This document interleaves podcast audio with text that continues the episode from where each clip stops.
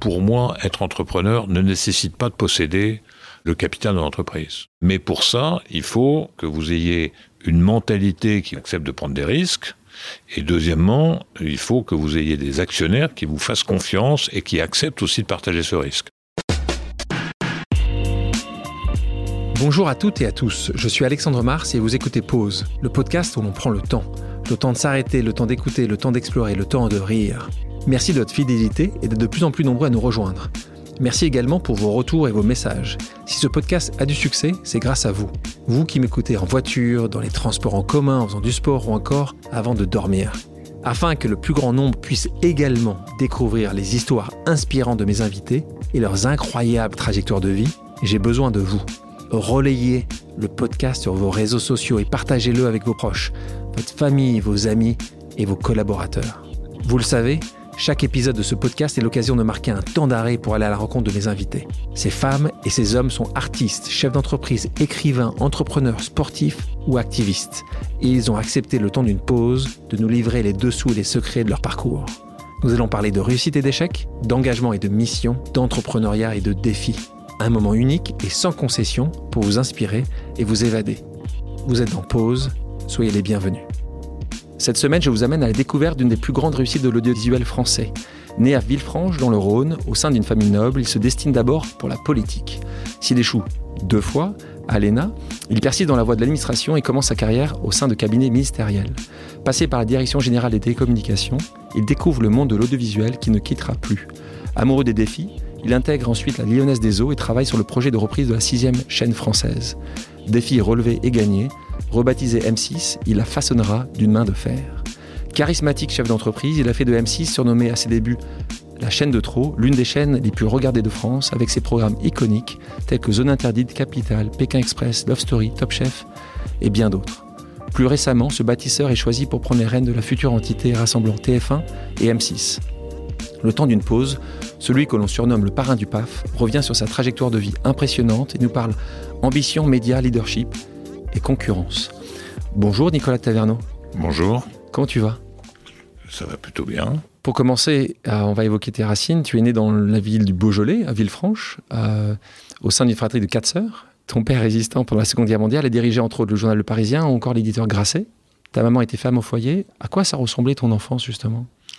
Oh, une enfance très agréable. Euh, moi, j'étais le dernier garçon d'une fratrie euh, d'une de quatre sœurs, donc euh, assez attendu. Donc, j'étais une famille qui s'entendait bien. Les, moi, j'ai vécu un peu euh, séparément de mes sœurs parce que j'avais déjà un peu de différence d'âge avec la dernière.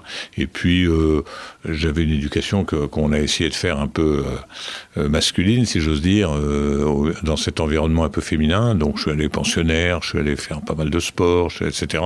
Et donc, j'avais une famille très heureuse et des parents qui étaient très inspirants. Voilà, très inspirants, qui s'entendaient bien. Alors c'est marrant parce que quand tu parles de tes, parents, tu disais d'ailleurs ton papa que c'était un intellectuel socialiste. D'ailleurs, je l'ai lu mhm. qu'en fait on l'appelait même le baron rouge au moment où il était à Bordeaux. Ta maman, elle, tu le disais, était plutôt un peu droite et assez conservatrice.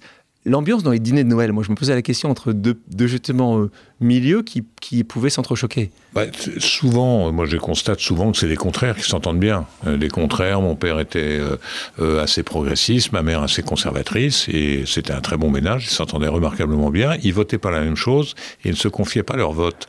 ils ne se confiaient pas leur vote Ils se confiaient pas leur vote, et ils faisaient, quand on habitait Bordeaux, qu'on allait dans cette propriété de campagne à côté de Villefranche, ils faisaient près de 600 km, à l'époque c'était plus difficile, pour aller voter tous les deux. Ils votaient l'un contre l'autre, si j'ose dire, mais ils ont toujours voté. Ils, ont toujours voté.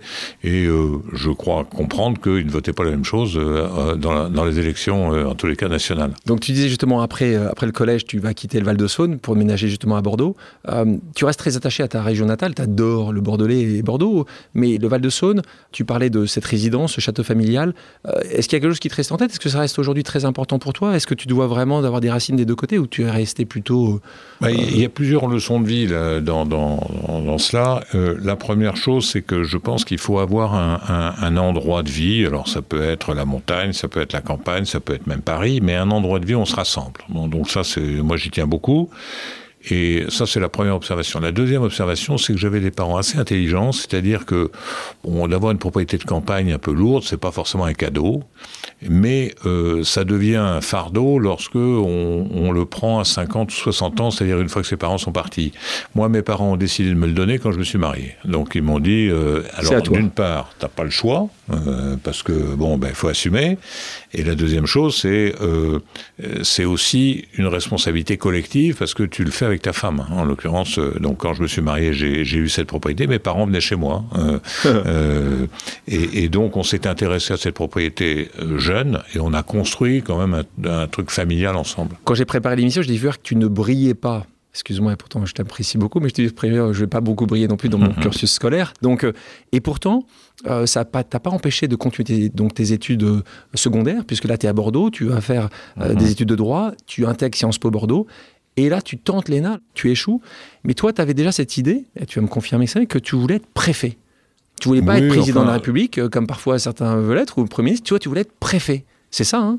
Oui, moi, je, enfin, d'abord, euh, mes parents considéraient qu'on ne travaillait pas suffisamment à Bordeaux parce que le vin, ça se fait, euh, ça pousse tout seul, la vigne, parce que l'ambiance est facile, parce que à l'époque, en tous les cas, les Bordelais étaient plutôt un peu euh, moins travailleurs que les Lyonnais, par exemple, où j'étais, et donc mes parents considéraient qu'après le bac, fallait passer, fallait aller à Paris. Bon, pour euh, faire des études un peu sérieuses. Moi, j'ai réussi à gagner 4 ans, euh, donc je leur ai dit que pas question de monter à Paris. Moi, je suis très bien à Bordeaux, j'ai tous mes copains à Bordeaux, etc. Donc j'ai gagné 4 ans, et au bout de 4 ans, ils m'ont dit, j'avais fait ma licence et Sciences Po, et ils m'ont dit, bah maintenant, tu vas faire des études sérieuses, enfin, à Paris.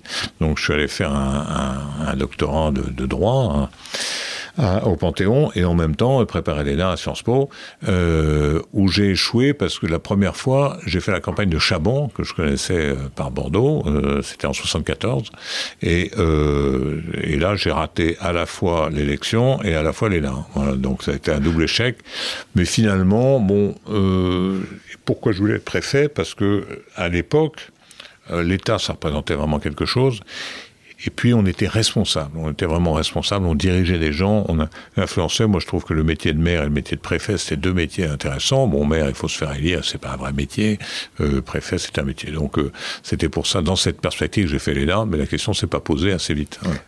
Et tu parlais de Chaban-Delmas, pour nos auditrices et nos auditeurs qui ne se souviennent pas de Chaban-Delmas, c'est un des grands hommes politiques euh, français, euh, quel que soit le bord, mm -hmm. qui a mhm. été un grand résistant. C'est aussi pour ça, Justin, qui a été maire de Bordeaux pendant des années, de même mm -hmm. des décennies, et qui a été aussi Premier ministre. C'était un homme euh, assez qui avait compris pas mal de choses avant les autres. Hein. Euh, on était dans une société très cloisonnée, très conservatrice, etc. Il avait inventé un concept qui était la nouvelle société. Et euh, et d'abord, c'était un grand sportif. Hein. Il, a, était un grand joueur de tennis, c'était un joueur de rugby, etc. Un grand sportif.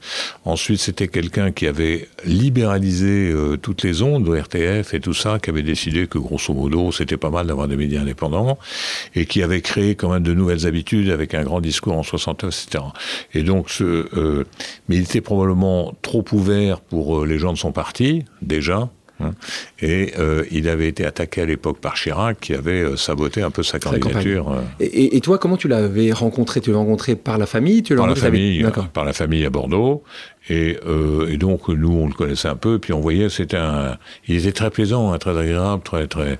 Il avait été président de l'Assemblée nationale et donc quand il s'est présenté, moi je me suis dit j'ai tout laissé tomber, je suis allé dans la campagne. Bon là tu te plantes une fois un et la deuxième fois c'était c'est quoi cette fois-ci la raison pour laquelle tu t'as pas reçu la deuxième fois ouais, La deuxième fois j'ai recommencé euh, pour l'ENA mais euh, pas très avec pas énormément d'enthousiasme, pas beaucoup de voilà. C'est ce que j'avais c'est ce que j'avais compris. Alors tu vas quand même commencer une carrière politique, en tout cas un de fonctionnaire. Cette idée c'est de travailler pour euh, l'État, pour mmh. les autres. Tu intègres le cabinet de Norbert Segar, qui était à l'époque ministre du Commerce extérieur.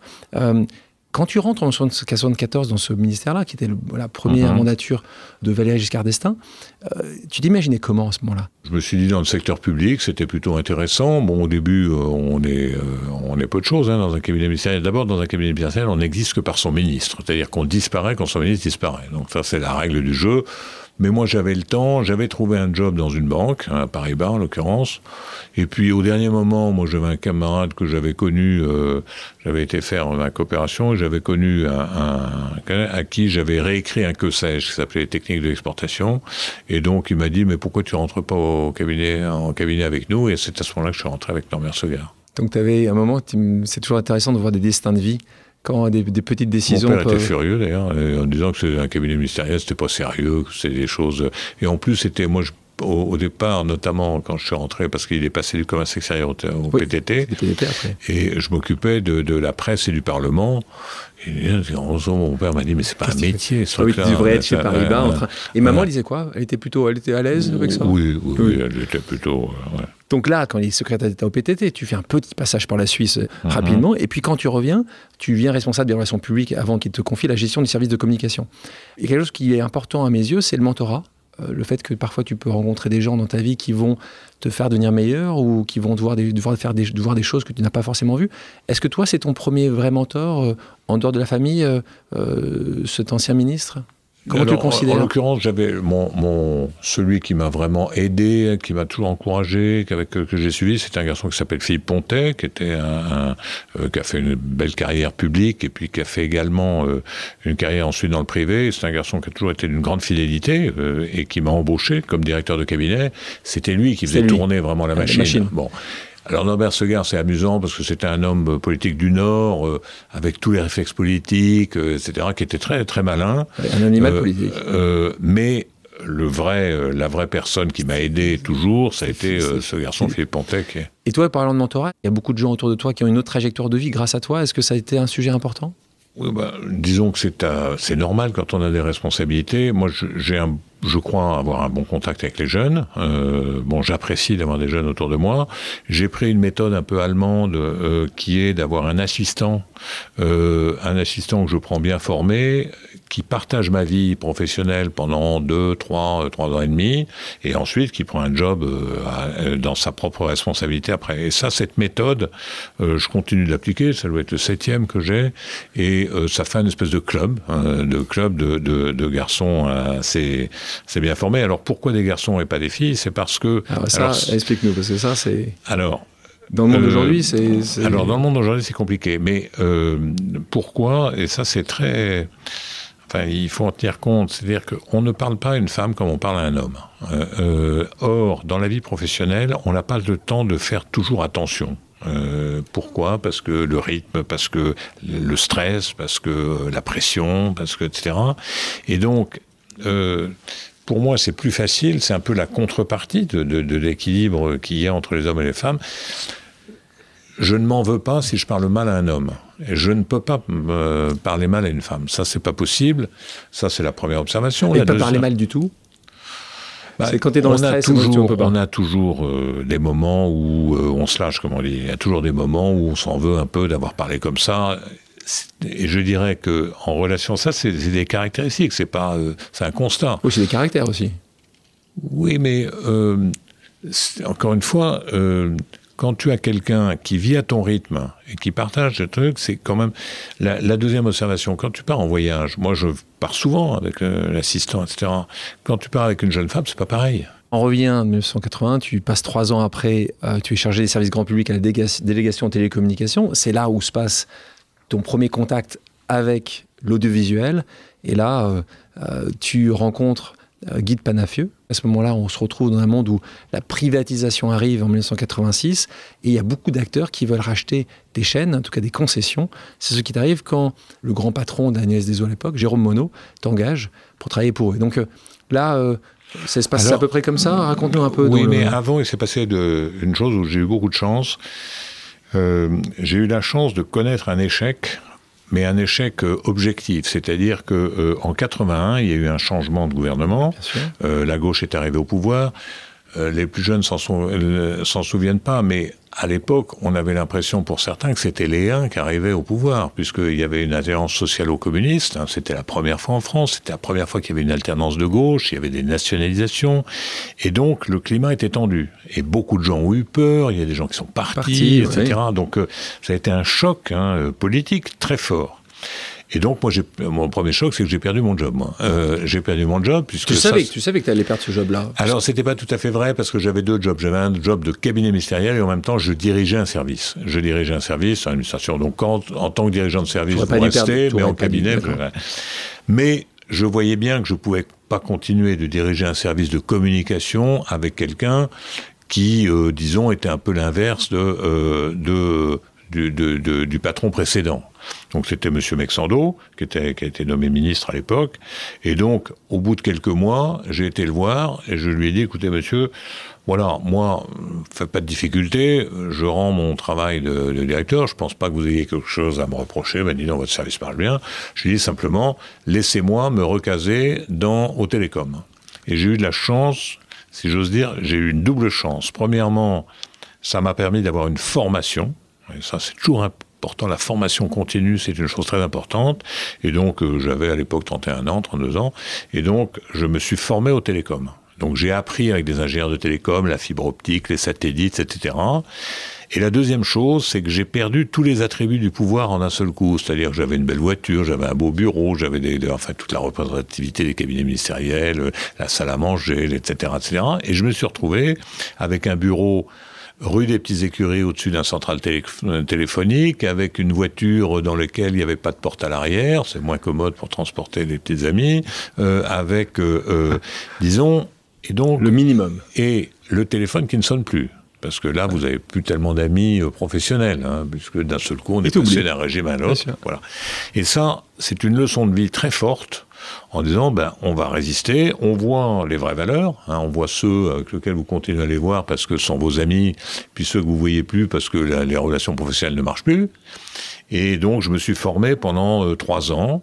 Et là, j'ai rencontré des gens de très bonne qualité, notamment les ingénieurs, ça m'a beaucoup, beaucoup impressionné, et euh, des gens qui se mettent à disposition des autres, avec une caractéristique quand même, les ingénieurs, euh, ils sont aussi... Euh, il y a des chapelles dans les ingénieurs. C'est-à-dire que quand ils ont une thèse, vous voyez, par, par, exemple, dans le téléphone, il y avait les partisans de la fibre optique et les partisans du câble, du coaxial. Et c'était des guerres, c'était pas des guerres politiques, mais c'est des guerres techniques incroyables, incroyables. Et les gens se parlaient plus. Hein, par le, et toi, tu es au milieu de ça. Et alors, euh, ça t'apprend quand même énormément. Donc j'ai passé deux à trois ans formidables à, à me former. Et j'avais un job qui était assez amusant à l'époque, c'était directeur commercial pour développer la fibre optique en France. Donc j'allais chercher des clients qui utilisaient la fibre optique qui n'étaient pas du tout connus hein, à l'époque.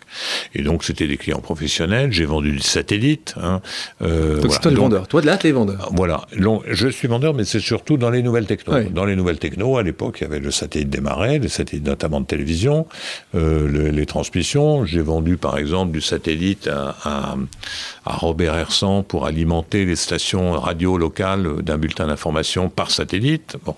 Et donc, et on était très peu nombreux dans ce cas-là parce que L'audiovisuel n'était pas encore installé, il y avait, euh, c'était très euh, public, hein, il y avait peu de, de, radios et de chaînes euh, privées, peu de développement, mais ça commençait. Et donc, assez rapidement, il y a des sociétés comme la Générale des Eaux, la Lyonnaise des Eaux, qui se sont dit, Bouygues, qui se sont dit, là, on voyait un moyen de développement, la, la communication du visuel, et on était peu sur le marché. Et donc, j'ai eu, à ce moment-là, euh, moi, n'étant pas fonctionnaire, n'ayant pas fait l'ENA, je me suis dit, je vais pas faire de carrière ni ingénieur euh, ni X. Je me dis, je vais pas faire carrière au télécom. donc, j'ai commencé à me dire, il faut que je regarde un peu l'extérieur. Et là, j'ai eu une proposition à l'époque du groupe Bouygues. Et le groupe Bouygues, euh, d'un dénommé Patrick Lelay, qui n'avait pas privatisé encore quel TF1. Petit, quel petit monde. Et qui nous a, qui m'avait proposé de m'occuper d'activités audiovisuelles au sein du groupe Bouygues, sachant qu'il n'y en avait pas d'activité audiovisuelle, donc tout, tout, restait à faire. Euh, c'était dans les années 84-85. Il avait en tête déjà euh, de se positionner, de, de se positionner, de se positionner dans le câble et la télévision, et ce que la Générale avait déjà commencé à faire avec Canal+, hein, et c'est que la Lyonnaise voulait faire. Et donc j'ai eu la même proposition pour la Lyonnaise. On était très peu nombreux dans ce secteur à l'époque, et donc j'ai hésité. Pourquoi? Alors, qu'est-ce qui a fait basculer? Alors je connaissais personne ni d'un côté ni de l'autre. Le lait, j'ai jamais vu avant de l'avoir rencontré la première fois. Panafieux, euh, je l'avais peut-être vu une fois dans ma vie. Hein, je l'appelais monsieur, je vous voyais. Et donc j'ai hésité. Je suis parti en bateau là pendant. Euh, j'ai eu la même proposition. J'ai pris un critère de choix assez simple, j'ai pris le bureau qui était le plus proche de mon domicile. Voilà. Donc, euh, il y en a un qui était sur Parc Monceau et l'autre qui était à Clamart. J'ai pris celui du Parc Monceau. Il ne faut pas hésiter. Quand un dirigeant hésite, il inquiète son entourage inutilement. Et donc, que vous preniez une bonne ou une mauvaise décision, il faut l'assumer, Là, vous devez gagner une concession qui est une concession qui existait, puisque j'avais même oublié ça, c'était Publicis qui détenait cette concession-là. Elle s'appelait pas M6, elle s'appelait TV6 à l'époque, qui était essentiellement de musique. Et là, tu te bats. Alors là, comment ça se passe euh, Pas le après, mais le pendant. C'est une toute petite équipe, c'est guérilla, c'est euh, qui est en face de toi. D'abord, j'ai été embauché pour autre chose que ça. J'ai été embauché pour m'occuper. Ils avaient la concession du câble à Paris, hein, et pour m'occuper du câble.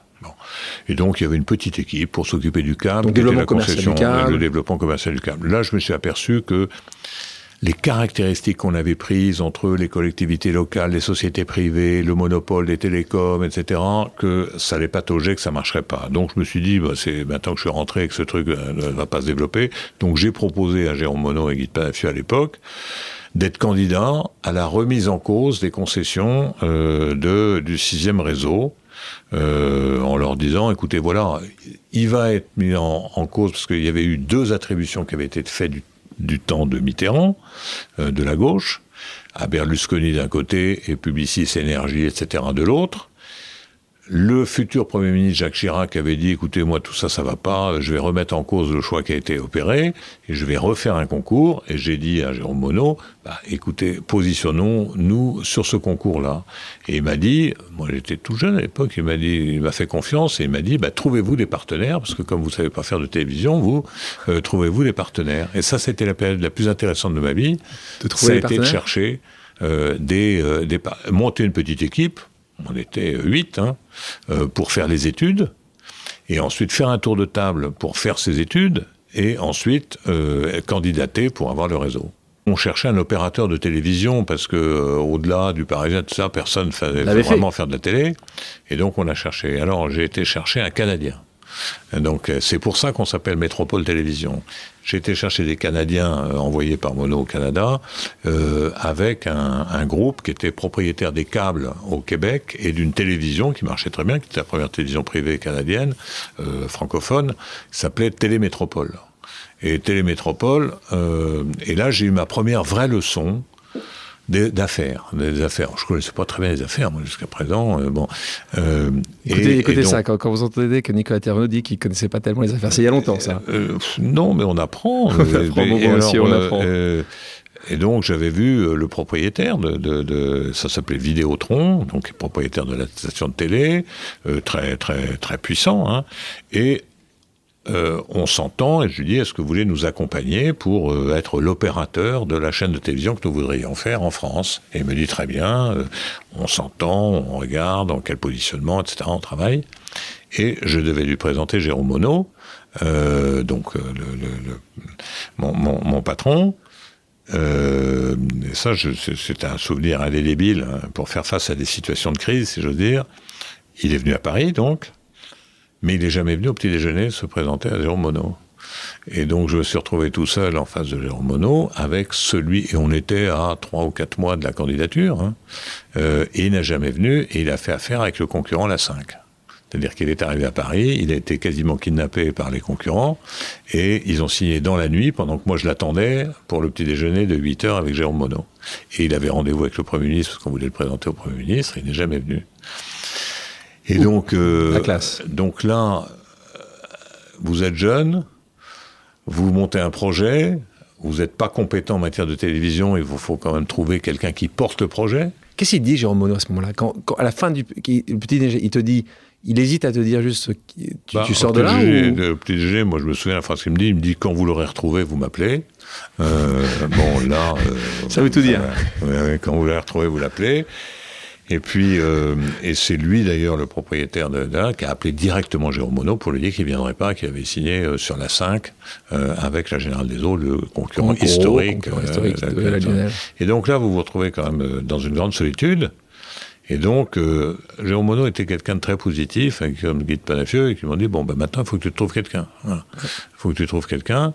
Et donc, à ce moment-là, pour des raisons X ou Y, on a fait alliance avec RTL, avec la CLT, qui restait le partenaire, voilà, qui a se substitué dans quelque sorte à, euh, à euh, euh, Vidéotron et aux Canadiens. Là, là c'est certainement le pire moment de ce challenge, de ce défi. Mhm. C'est quoi le meilleur moment?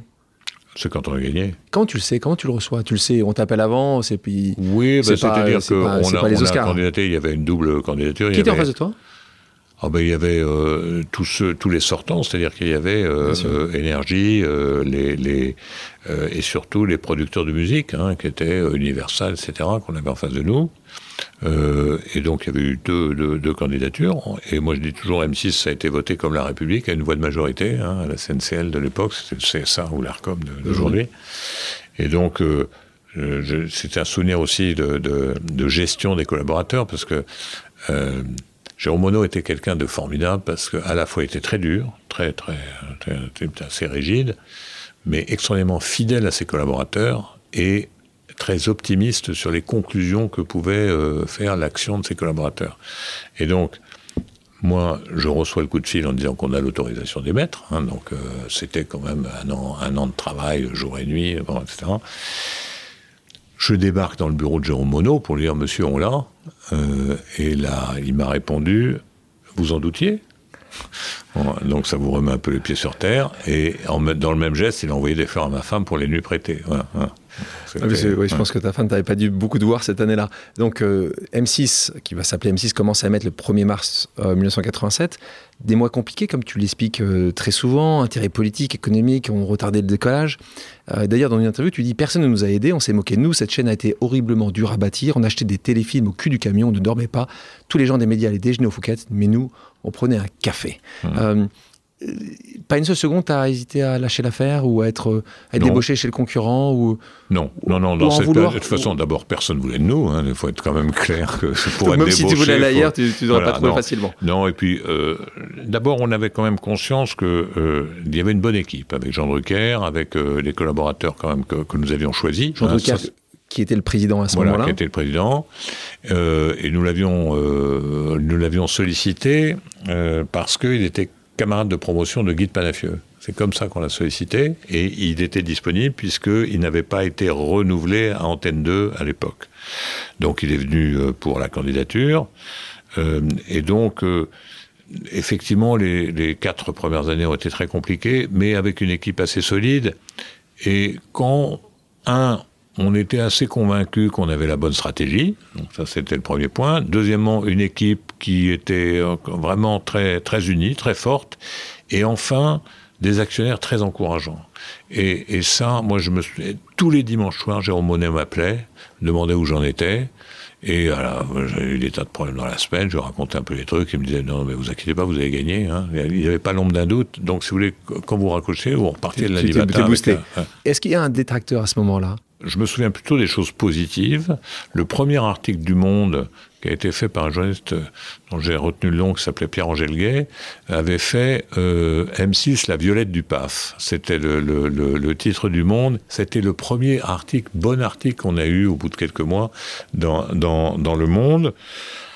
Deuxième chose, euh, il y a eu évidemment le fait que R100 ait lâché l'affaire en 90, c'est-à-dire euh, deux ans et demi après le démarrage, donc c'était quand même un signe que les choses n'étaient pas si faciles pour eux.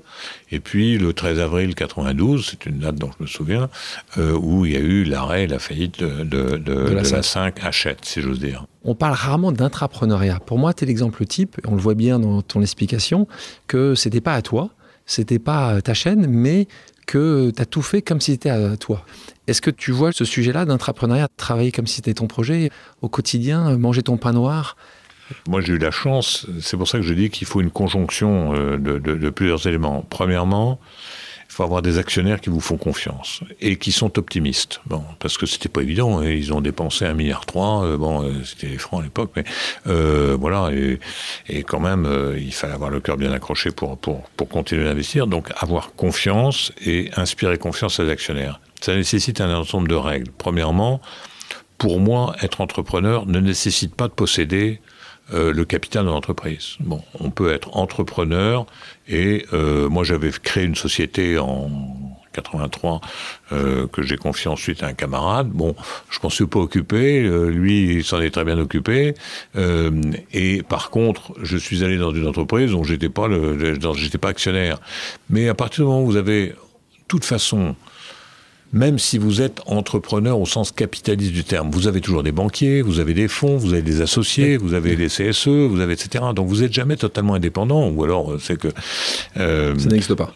Voilà, ça n'existe pas. Mais pour ça, il faut encore une fois que vous ayez une mentalité qui vous accepte de prendre des risques. Et deuxièmement, il faut que vous ayez des actionnaires qui vous fassent confiance et qui acceptent aussi de partager ce risque. On a évoqué Jean Drucker, il reste PDG de la chaîne, mais toi tu connais une ascension rapide. De directeur général adjoint à sa création en 86, tu deviens directeur général, puis tu deviens président du directoire. Les médias parfois ont tendance à te décrire comme un chef d'entreprise intransigeant. Info, intox? Bon, ça doit être vrai s'ils le disent. On a une exigence qui n'est pas une exigence de soi-même, mais moi je connais quand même pas beaucoup de gens qui, euh, dans les entreprises, peuvent se permettre, si vous prenez tous les gens euh, qui ont réussi dans les grands groupes, ou dans les PME, ce sont des gens qui ont quand même une éthique assez directive. Hein. Comment toi tu définirais ton leadership si c'est pas les autres qui vont le définir?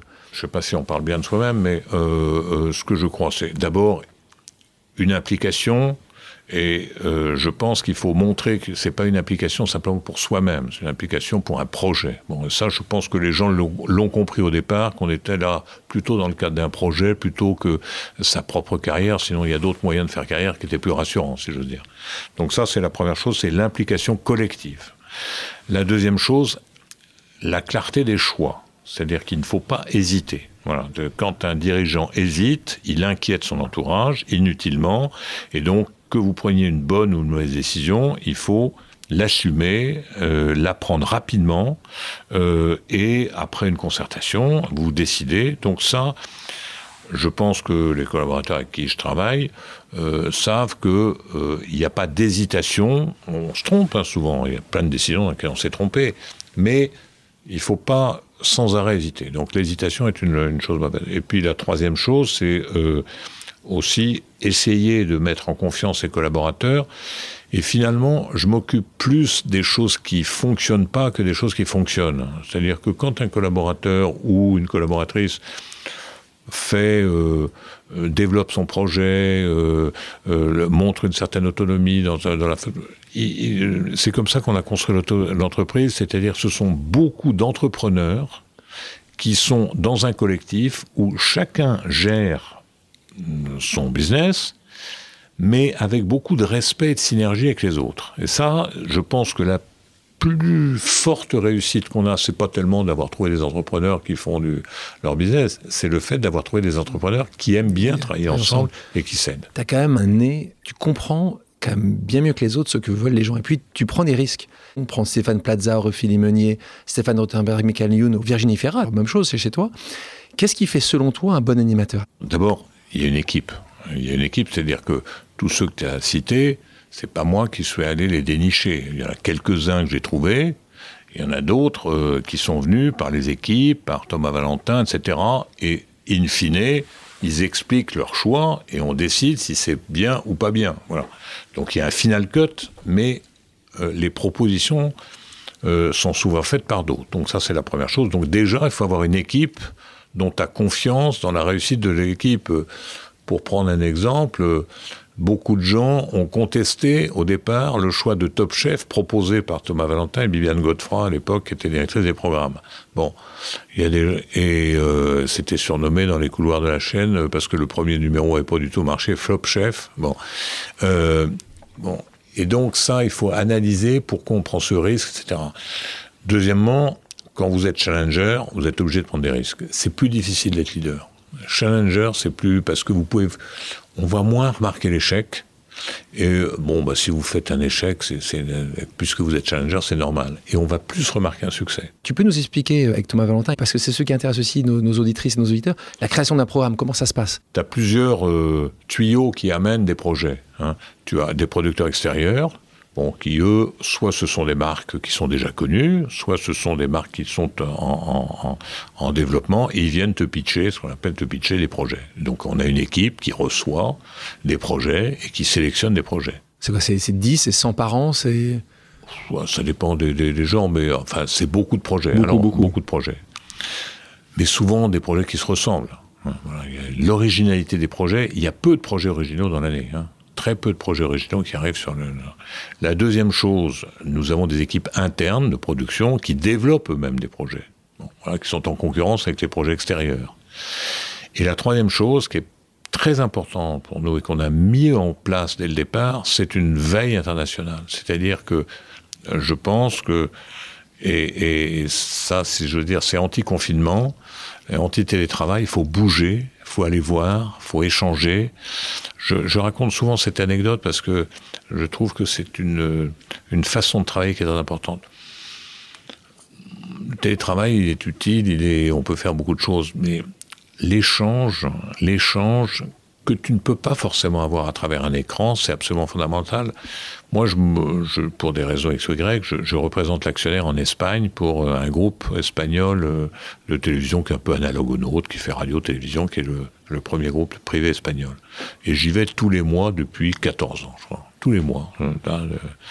Euh, et, et bah, c'est l'occasion d'échanger. Donc je pose des questions, je demande. Et il y a eu un, jour, il y a un programme euh, qui m'avait un peu interpellé parce que euh, le, directeur des études d'Atres de, Média nous avait dit ah mais c'est marrant, il y a une polémique, il y a, euh, on l'a remarqué, c'est devenu etc. Et c'était un programme qui était qui s'appelait Escenas des Matrimonios, qui était scène de ménage dont la caractéristique c'était qu'il y avait un couple de, de personnes âgées, de vieux, qui s'engueulaient sans arrêt et qui faisaient rire l'Espagne. Voilà. Et c'était assez poussé en Espagne. Moi, mon, mon boulot, c'est quoi? C'est de dire, écoutez, est-ce que vous avez remarqué un programme espagnol dans lequel il y a un couple de vieux? Vous devriez aller et ensuite, les équipes ont pris le relais, ils ont fait travailler un producteur, ils l'ont adapté. C'est le plus gros succès de la chaîne. Hein. Ça existe déjà depuis 16 ou 17 ans. Euh, ça s'appelle Scène de ménage. C'est tous les soirs. C'est 4 millions de spectateurs. C'est euh, euh, une très bonne écoute familiale. C'est le projet idéal. C'est un projet quasi idéal. donc, c'est la curiosité internationale qui est le troisième sujet. C'est parce que il faut aller voir ce que font les autres. Il faut échanger. est-ce qu'il y a une émission, tu parlais de scène de ménage, est-ce qu'il y a une émission qui a été diffusée ailleurs que tu aurais aimé diffuser? Oh, il y en a beaucoup. Laquelle? Il y en a une. Il y en a beaucoup, mais euh, je sais pas, mais qui a souvent été diffusée chez les concurrents. Par exemple, The, Voice. Euh, The Voice, euh, nous, on l'a refusé.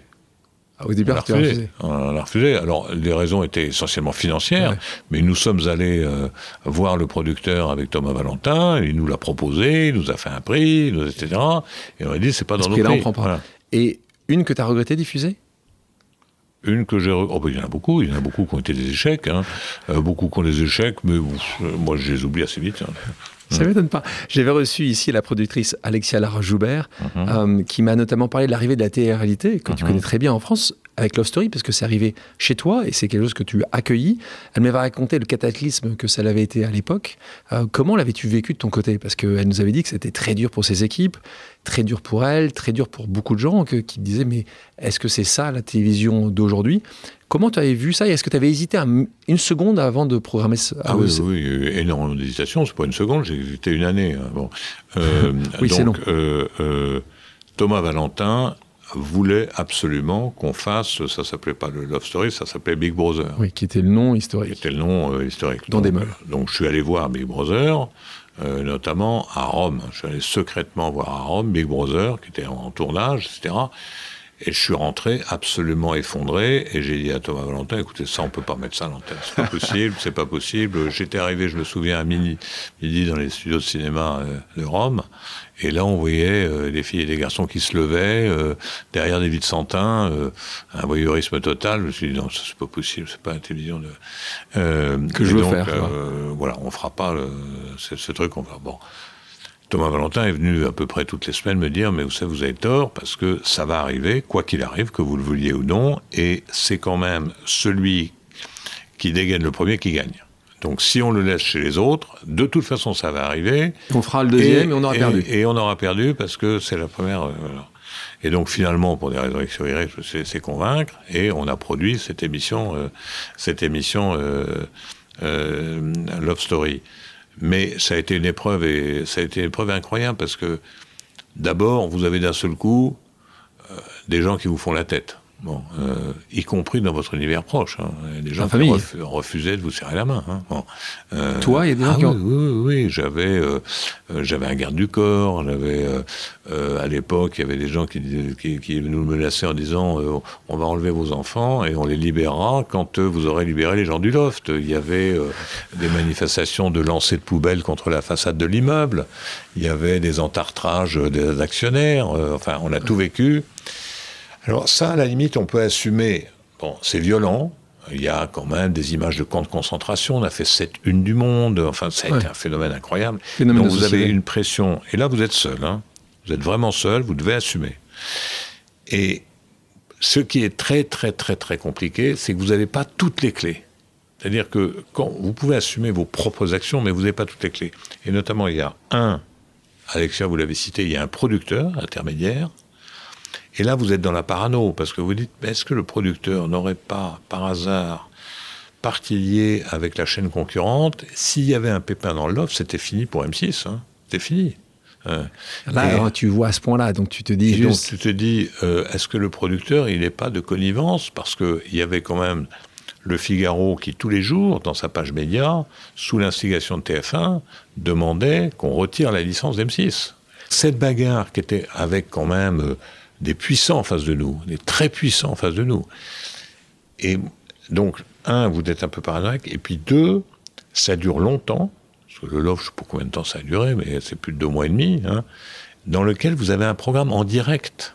Donc tout peut se passer dans un programme en direct. Je te propose maintenant une pause amicale. Le principe est simple, j'ai demandé à quelqu'un qui te connaît de te poser une question surprise. On écoute. Bonjour Nicolas, c'est Alexia Laroche-Joubert, j'espère que tu vas bien. Dans quelques semaines, tu vas probablement prendre la direction euh, du groupe M6 TF1 suite à la fusion. Ma petite question, c'est si tu avais été le patron de TF1, est-ce que tu aurais pris Love Story il y a 20 ans? Je t'embrasse fort. Moi, je ne sais pas tellement bien reconstituer l'histoire. Euh, je pense que j'aurais tout fait pour qu'M6 l'ait pas. à ce qu'ils ont fait à l'époque. Euh, et, donc, euh, très probablement, je l'aurais pris. Très probablement, je l'aurais pris. Comme toi, tu l'as pris pour M6 pour que TF1 n'ait pas. La communauté que représentent les gens de l'entreprise M6, moi, si je continue, c'est que j'ai un plaisir formidable à voir ces gens-là.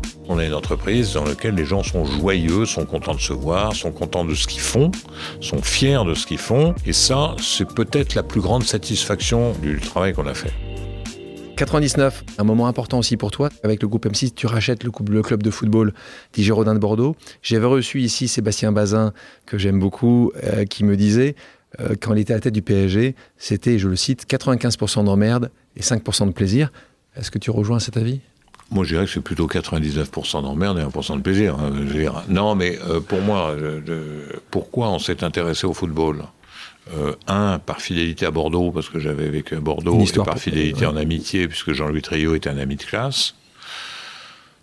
J'ai un peu violé mon actionnaire pour le faire. Euh, parce que c'était pas tout à fait dans le core business, hein, dans le truc. Et la deuxième chose, c'est qu'on n'arrivait pas à avoir de foot, et donc c'était quand même un moyen pour nous de rentrer dans le milieu du football. Donc on a fait 19 ans Girondins. Malheureusement, ça s'est pas bien terminé, en tous les cas, pour euh, le club, dans la mesure où le repreneur n'a pas fait ce qu'il fallait, n'a pas suivi euh, une ligne de conduite et euh, a fait des énormes erreurs en reprenant le club. Voilà. nous, on a essayé de faire notre travail pendant 19 ans. Dès lors que le PSG a été racheté par les Qataris, je me suis dit, il faut qu'on s'en aille faut qu'on s'en aille. Pourquoi? Parce que les règles du jeu sont plus les mêmes. Euh, Bordeaux avait quand même vocation à être dans le haut de classement. C'est un club historique. On a été deux fois champion de France. On a été deux fois sur trois européens quand on y était. Mais dans les années, à partir du moment où le PSG est arrivé, la donne a changé et l'enjeu était devenu trop important pour nous. Donc c'est la raison pour laquelle on a cherché un repreneur. Malheureusement, on n'est pas tombé sur le meilleur des repreneurs. On continue les années. Euh, point important, ça m'a aussi cette, petite anecdote. En 2008, le président de l'époque, Nicolas Sarkozy, te propose la présidence de France Télévisions. Ah, euh, tu la refuses, mais automatiquement, automatiquement? D'abord, quand un président de la République, et surtout Nicolas Sarkozy, vous propose quelque chose, généralement, il y met un peu d'insistance. Là, deuxièmement, euh, il y a quand même un respect que vous devez à quelqu'un qui vous fait confiance et qui est le président de la République. Donc j'ai simplement, j'ai essayé de lui démontrer que j'étais pas du tout fait pour ça. Et donc il m'avait dit, je me souviens très bien, il m'avait dit, euh, euh, voilà, il faut que tu prennes le truc, euh, parce qu'il avait récupéré le pouvoir de nomination, hein, de, qui était avant au CSA, il l'avait récupéré pour que, que ça soit directement l'actionnaire qui, qui, qui me paraît d'ailleurs assez sensé, hein, parce que c'est l'actionnaire, il y a moins de faux semblants, disons. Bon. Et donc, euh, moi, je lui dis, écoute, pour diriger l'audiovisuel public, il faut deux qualités. Hein. il faut, un, être culturel et deux, être patient. Et moi, je suis ni l'un ni l'autre, et donc il vaut mieux. Alors, je vais chercher, je vais citer pas mal de gens que je n'aimerais pas, en disant, et à chaque fois, il me disait, parce que toi, tu crois qu'ils sont culturels et patients, ceux-là. On pas les, on va pas les citer. Il a pris quelqu'un finalement. Est-ce qu'il y a un autre moment dans toute cette période où tu as passé la tête euh, de ce groupe où tu as failli partir ailleurs? Oui, euh, j'ai eu deux, deux hésitations, euh, enfin deux opportunités. Deux offres Deux offres, oui. Enfin, non, il y a eu pas mal d'offres, mais deux, deux qui, me, qui, me, qui, me plaisaient, qui me plaisaient. L'une, ça a été pour euh, être le patron de ProSieben Satin, donc en Allemagne. Euh, avec euh, un, un, actionnaire qui venait de prendre le contrôle, qui s'appelait Raïm Saban, euh, et qui m'avait proposé de prendre le, le, le, le, job. Et là, pour des raisons familiales, parce qu'on avait des jeunes enfants qui pouvaient pas bouger à Munich, finalement, j'ai pas, j'ai pas, j'ai pas pris. Donc ça, c'était la première chose. Et la deuxième chose, pour prendre Canal+, où le président Fourtou m'avait proposé de prendre Canal+, en 2002, et ça me tentait parce que M6 était sorti d'affaires, hein, euh, marchait bien. Et là, c'était un nouveau challenge dans une autre société. Pourquoi tu dis non alors finalement? Parce que j'avais demandé une discrétion jusqu'au mois de septembre, euh, le temps d'organiser la suite euh, sur M6, hein, pour pas partir comme ça. Et euh, l'affaire, l'affaire a fuité, donc à ce moment-là, euh, voilà. Il y a aussi quelque chose qui s'est passé ces dernières années, c'est les plateformes de streaming, Disney+, Netflix, Amazon Prime, euh, une évolution à la baisse plutôt des, des taux d'écoute euh, sur les chaînes plutôt hertziennes. Euh, comment toi tu les vois arriver? Est-ce que tu, tu, fais partie des gens qui disent que c'est la concurrence déloyale? Pendant ces 35 ans, il y a eu des évolutions techniques incroyables, incroyables. Euh, et donc, à chaque fois, il a fallu s'adapter. Euh, la TNT en a été une, euh, la télévision sur, sur Internet en a été une autre. Donc, à chaque fois, il y a eu des évolutions. On a créé TPS, on a fait du streaming, on a etc. Donc, il faut s'adapter. Là, l'évolution qu'on subit est la plus violente. Et la plus violente, pour des raisons assez simples, c'est qu'elle met en place des éditeurs et, fabricants de programmes mondiaux auprès de qui on s'approvisionnait, qui ont décidé d'être à leur compte. Euh, je prends un exemple. La publicité aujourd'hui pour Disney ⁇ que, que vous pouvez voir sur les affiches à Paris, c'est deux programmes phares que nous avons diffusés. C'est pas des programmes français ou je sais pas quoi. C'est Les Simpsons euh, et Malcolm, qui sont deux programmes qui ont fait le, le succès, qui continuent, qui ont fait le succès de, de M6, qui aujourd'hui on ne peut plus acheter les Simpsons, on ne peut plus acheter Malcolm, parce qu'ils se les réservent. Donc quand vous avez vos fournisseurs, c'est comme, euh, comment prendre un exemple, c'est comme si euh, Airbus n'avait plus de fournisseurs de moteurs. Bon, donc vous devez vous adapter. En tous les cas, ils fabriquaient une partie des moteurs. Donc vous devez vous adapter. Et avec des puissances évidemment phénoménales de concentration. Donc ça, c'est le, dernier challenge auquel on est confronté, enfin en tous les cas moi dans ma carrière. Alors, il sert à rien de dire euh, c'est de la concurrence déloyale. Euh, non, c'est de la concurrence. Voilà. Et encore une fois, il faut qu'il ne faut pas mésestimer parce que ce sont des gens talentueux. Si les gens regardent Netflix, on ne les oblige pas, euh, avec un fusil sur la tempe, de regarder Netflix. Mais ça a été aussi une chance parce que grâce à ça, vous avez pu avoir une fusion qui va être acceptée Alors, où cette fois-ci, il n'y a plus de.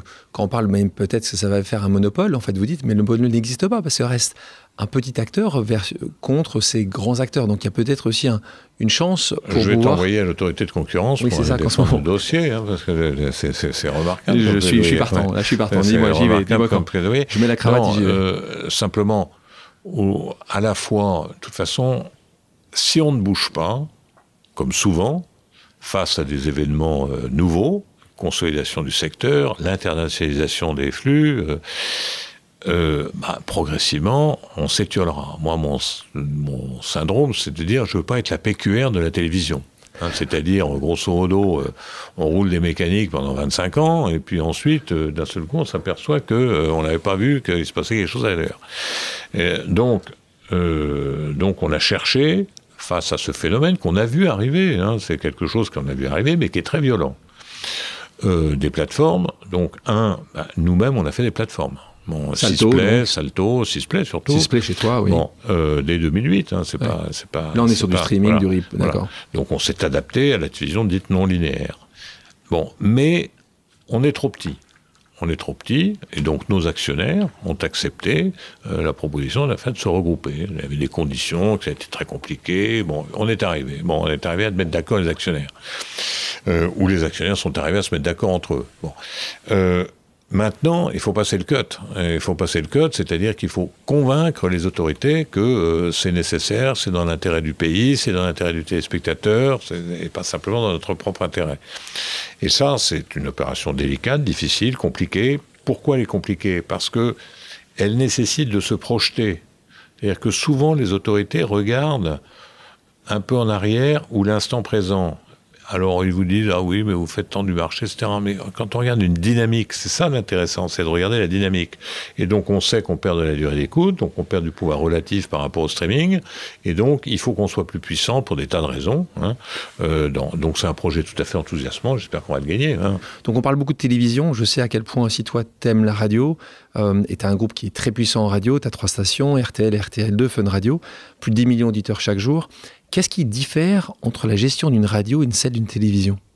Oh, Il n'y a pas de différence majeure. Simplement, c'est deux médias euh, qui ont chacun leur spécificité, leur ligne éditoriale, etc. Mais c'est le même métier.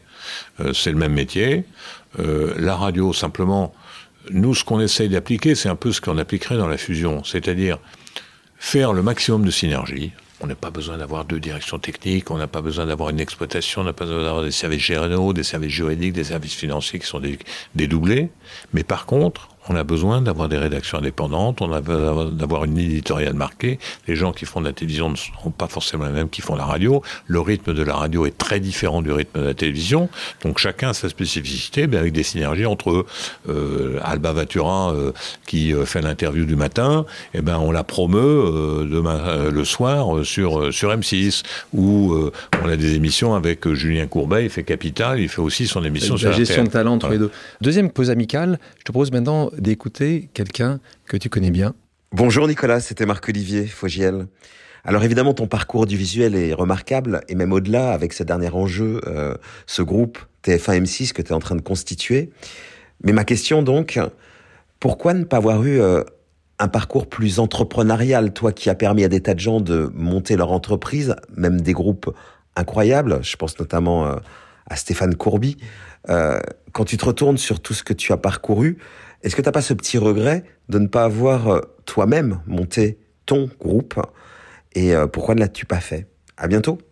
Bonne question la part de Oui, Marc-Olivier. mais j'ai pas forcément le sens de la propriété. C'est ça. Euh, voilà, le, bon, la propriété donne des avantages, mais elle donne aussi des inconvénients. Mais bon, voilà. Donc, en tous les cas, moi, j'avais pas les moyens de monter un, un groupe de télévision, ni euh, ni les soutiens pour le pour le faire. Donc, euh, les, les choses se sont présentées un- se sont présentées ainsi, et je n'ai aucune frustration C'est ça en fait. aucune Ni frustration jalousie, de ne pas être propriétaire.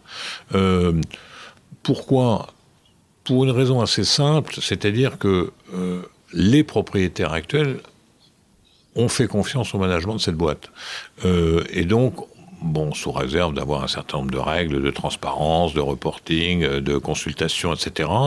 Mais ils, ils m'ont toujours soutenu dans mes choix. Donc finalement, quelle est la différence à part euh, de- la après, c'est de l'argent. Ben, la privée peut être de l'argent. Est-ce que tu penses, aux États-Unis, c'est un peu différent parce qu'un patron qui aurait ton poste là-bas serait payé 40 fois plus que toi?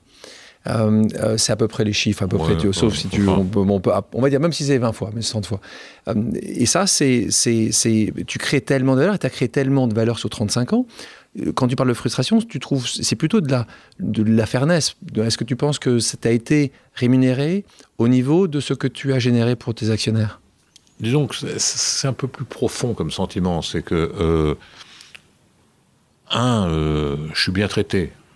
Je ne m'estime pas maltraité. Si j'étais maltraité, je partirais, je ferais autre chose. Ça, c'est sûr. Donc, Non, ça, c'est le premier ça. point. Bon. Euh, donc, on a quand même beaucoup de chance de faire un métier qu'on veut en étant bien payé et en faisant, euh, bon, et en étant assez libre. Bon. Euh, donc ça c'est le premier point. Le deuxième point, moi je suis pas un, un, un fanien Mili de l'héritage. Bon, donc si on peut aider un peu ses enfants, c'est bien, mais je pense quand même que les enfants doivent s'aider d'abord eux-mêmes. Bon, euh, moi, je pas tellement bénéficier de cette aide et je pense que c'est une des raisons pour lesquelles j'ai eu la chance entre, enfin, de. Alors évidemment, on est bien constitué un patrimoine, mais j'ai un gros avantage de ne pas être l'otage de ça. C'est-à-dire que si j'étais propriétaire d'M6, je me dirais, oh là là, mais il faut pas bouger, ce que le truc, le machin, etc. Moi, j'exerce mon métier d'entrepreneur. Je me sens vraiment entrepreneur. c'est ça. Hein. Un entrepreneur sans capital, ou avec un peu de capital, mais pas beaucoup. Les règles sont différentes aujourd'hui de celles où j'ai commencé d'abord, euh, parce que c'est vrai qu'aujourd'hui on est plus associé les management package, etc. Mais ça donne aussi des comportements qui sont un peu différents. Bon, voilà, moi, je, c'est toujours très agréable euh, avec son équipe de se dire que oh, bah, on a constitué un truc qui, qui, vaut des sous. Qui est juste incroyable. J'aimerais évoquer ce sujet qui est important depuis le départ et depuis la première fois qu'on s'est vu tous les deux, c'est la réinsertion, la réinsertion des prisonniers. Tu es euh, donc président de l'association Sortir de prison, intégré. Tu peux nous en parler un petit peu? Disons que ça va un peu au-delà. Bah, euh, une entreprise, c'est quand même une aventure collective c'est une aventure collective et, euh, et il faut que les gens, enfin c'est aujourd'hui c'est la mode, mais ça l'était pas forcément il y a 10 ou 15 ans quand on a fondé l'affaire, euh, c'est que les gens sentent qu'on ne travaille pas uniquement pour gagner de l'argent. Ou, voilà. Bon. Moi je suis très heureux quand on a une bonne émission, c'est vraiment ce qui me fait le plus plaisir. Je veux dire, quand les gens vous disent euh, ah je, je sais pas, alors ça peut être dans le domaine de la distraction, quand ils vous disent euh, Top Chef, euh, formidable, on regarde ensemble en famille, les jeunes, on fait des concours de cuisine, on fait, il a rien qui me fasse plus plaisir. quand on, je sais pas quoi, zone interdite, fait sur l'islam radical en prenant des risques, etc., etc on se dit, ben, on a contribué quand même à un débat, on a ouvert les choses, on a ouvert les yeux, on a, etc. Quand on fait de l'information où c'est plutôt les jeunes qui regardent et euh, qui s'intéressent euh, et qu'on a 3 euh, millions ou 3 millions de personnes qui adhèrent à ce qu'on fait, c'est une immense satisfaction plus importante que l'argent. Ça, vraiment plus importante que l'argent. Et il n'y a rien de plus déceptif que de se dire ce que vous faites. C'est pour ça que j'ai une déception pour Bordeaux, parce que Bordeaux, on l'a bien vendu, on a tout ce qu'on veut, mais voilà. On a fait 19 ans euh, qui sont arrêtés, si j'ose dire. Bon. Le, donc, en complément de ça, je dis bien en complément de ça, d'avoir, quand on a la chance d'avoir une entreprise qui marche bien, d'avoir un engagement pour lequel euh, Sociétal on, fait adhérer. Donc on a créé, il y a 11 euh, ans maintenant, une fondation pour les prisons. Alors on me dit souvent, mais pourquoi vous avez choisi les prisons? Euh, ben, je réponds parce que personne ne le choisissait. Euh, je veux dire, les fondations pour le sport, pour la diversité, tout ça c'est très bien, mais il y a beaucoup de gens qui en font. Il y a des gens qui le font très bien d'ailleurs. Les prisons, personne s'en occupe. Peu de gens s'en occupent. Il y a des associations, des choses comme ça, mais peu de gens qui ont les moyens s'en occupent. Voilà. Et donc, euh, on a beaucoup de plaisir à faire. Et je peux vous dire que moi, ma grande satisfaction, je vais vous donner un exemple. Je prenais le métro, là, j'ai un garçon qui vient me voir et qui me dit, ah, vous savez, moi, je, je, je, fais partie de la rédaction d'M6 et j'ai été choisi en sortant de prison. Bon. Euh, et euh, le garçon, on a bavardé sur la ligne, etc. Bon, c'est un garçon, il a fait des bêtises, euh, voilà. Et aujourd'hui, il est très heureux, extrêmement bien accueilli par l'ensemble de la rédaction. Il fait un boulot dans lequel il est vraiment heureux. Il est un porte-parole, hein, parce qu'il le dit dans son entourage. C'est une grande satisfaction. Pour nous, c'est alors il n'y en a pas beaucoup, il n'y en a pas assez va essayer d'accélérer un peu les choses. Mais... en tout cas, je sais que depuis le départ, c'est un sujet qui est important pour toi, cette, réinsertion pour les gens qui ont fait euh, une chose évidemment qui n'est pas à faire et qui veulent repartir sur une trajectoire différente. En regardant en arrière, est-ce qu'il y a quelque chose que tu aurais fait différemment dans ton parcours? Je me souviens de Bruno Pavlovski, qui est euh, le patron de la mode chez Chanel, euh, qui me disait qu'il n'avait pas assez profité de, ses enfants. Toi, tu as quatre enfants, Antoine, Sybille, François et Marguerite. Est-ce, que c'est un rejet du partage? Est-ce que tu penses que tu as passé suffisamment de temps? Est-ce que, est que c'était le bon, la bonne balance?